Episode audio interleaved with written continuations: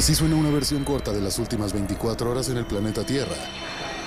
La conversación del mundo, aquí, en el Brief, con arroba el Che Arturo.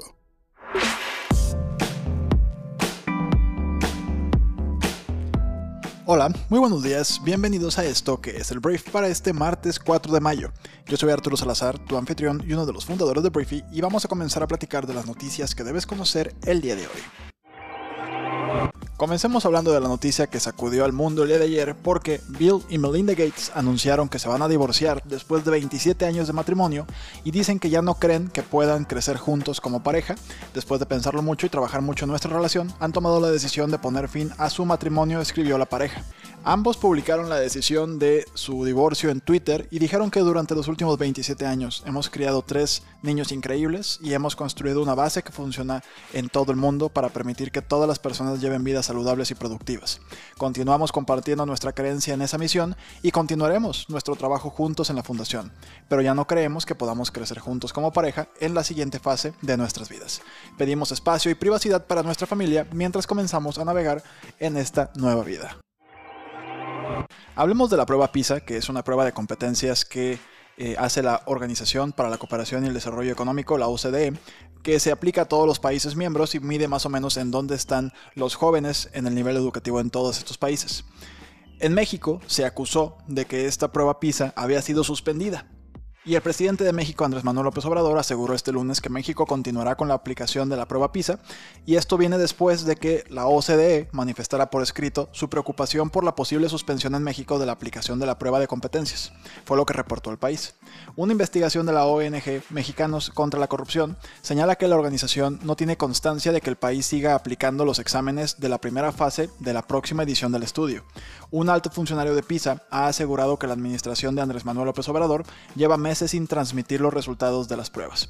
Ante todo esto, porque esto es, o sea, salir de esta medición es grave el no medir este tipo de cuestiones eh, no es de un país del tamaño de México. Lo bueno es que Andrés Manuel está de acuerdo en que se siga aplicando la prueba, a pesar de que había al parecer un retraso en la entrega de resultados, y después de todo esto, la Secretaría de la Educación Pública aseguró que la prueba internacional PISA para estudiantes de secundaria sí se aplicará, pero en 2022, debido a los retrasos que generó la pandemia del COVID-19 en esta evaluación.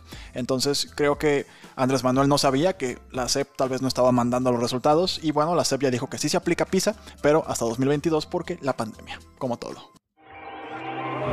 Hablemos de Joe Biden y su gobierno, su administración en Estados Unidos, porque ayer se anunció que Estados Unidos va a elevar a 300% la cuota anual de refugiados que recibe. El presidente anunció este lunes un aumento de la cuota anual de refugiados que acoge el país hasta los 62.500 frente a los 15.000 que había marcado su predecesor, el expresidente más naranja del mundo, Donaldo Donald Trump, y que no había sido modificado hasta ahora por la nueva administración, fue lo que reportó Forbes. En un comunicado, Biden anunció esta decisión que, según subraya, elimina el límite de la administración anterior. Entonces, 300% aumenta la cuota anual de refugiados en Estados Unidos. Hablemos de Colombia porque Colombia está viviendo una crisis importante debido a unas manifestaciones ante una reforma fiscal que se estaba intentando implementar en el país. Y el día de ayer renunció Alberto Carrasquilla en medio de esta crisis. El ministro de Hacienda de Colombia renunció este lunes, un día después de que el presidente Iván Duque ordenara la retirada del proyecto de ley de reforma tributaria presentado al Congreso, que detonó las protestas en el país en las que han muerto al menos 19 personas.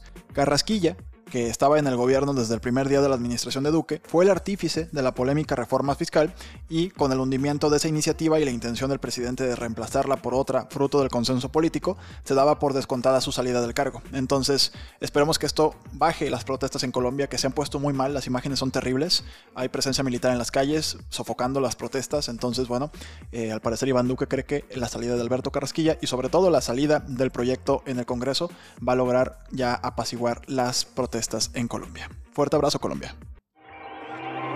Y bueno, hablemos de migración, más migración, ya hablamos de refugiados hace rato, pero ahora, ahora, vamos a hablar de los niños que están separados de sus familias en la frontera entre México y Estados Unidos. Ayer se anunció que Estados Unidos va a comenzar a reunir esta misma semana a algunas familias migrantes separadas durante el gobierno del expresidente más naranja del mundo, fue lo que anunció el secretario del Departamento de Seguridad Interior, Alejandro Mayorkas. La administración actual calcula que más de mil familias fueron separadas como parte de un programa del gobierno anterior para contener la migración ilegal y por lo cual más de 5.000 niños fueron distribuidos en diferentes sitios en el país. Entonces eso empieza a revertirse esta misma semana, lo cual es una gran noticia porque hay niños que fueron separados de sus padres a la edad de 3 años, por ejemplo. Hablemos de Volkswagen porque la empresa automotriz alemana anunció ayer que va a diseñar chips para sus vehículos autónomos, según su director general. Planean diseñar y desarrollar sus propios chips de alta potencia para vehículos, junto con el software requerido, fue lo que dijo este Herbert Diess, que es el presidente ejecutivo de la empresa. Esta medida es una respuesta a Tesla que puede integrar chips de diseño personalizado, lo que permite a la empresa estadounidense desarrollar nuevas funciones más rápido que sus competidores. Entonces con esto intenta Volkswagen ponerse al, pues al, al tú por tú con Tesla ya anunciaron hace poco una iniciativa para competir muy muy fuertemente con Tesla. Volkswagen es una empresa que tiene mucha capacidad instalada, entonces veremos si le sale la apuesta y sobre todo pues que se suban completamente al eh, mundo de los automóviles autónomos y también de los automóviles eléctricos. Y hablemos de una noticia científica porque los picos de contaminación del aire al parecer pueden afectar el pensamiento de los hombres mayores según un nuevo estudio. Estos aumentos temporales de la contaminación del aire pueden afectar la memoria y el pensamiento en los hombres mayores, según la investigación que indica que incluso los picos a corto plazo en las partículas en el aire pueden ser perjudiciales para la salud del cerebro, fue lo que reportó The Guardian. Y ayer hubo una fiesta total para los fanáticos de Marvel porque Marvel lanzó nuevos títulos y fechas de lanzamiento para varias películas. En un anuncio de video de 3 minutos llamado Marvel Studios Celebrates the Movies, Marvel reveló que lanzará cuatro películas en cines para finales del año 2021 y también reveló que algunas películas fueron rebrandeadas, por ejemplo Captain Marvel 2 ha sido rebautizada como The Marvels y Black Panther 2 ahora es Black Panther Wakanda Forever.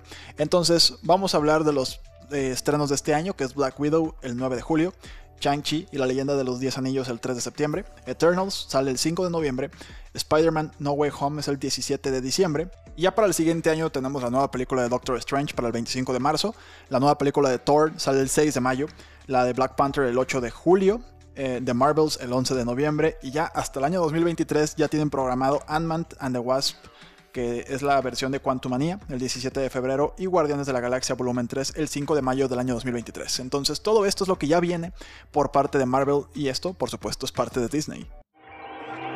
Vamos a terminar el brief para este martes con 5 noticias rápidas. Primero, la EPA ha propuesto una regla que eliminaría gradualmente la producción de hidrofluorocarbonos, considerado un potente gas de efecto invernadero por los climatólogos. Alemania canceló su celebración del Oktoberfest por segundo año consecutivo debido a un aumento continuo del coronavirus en el país.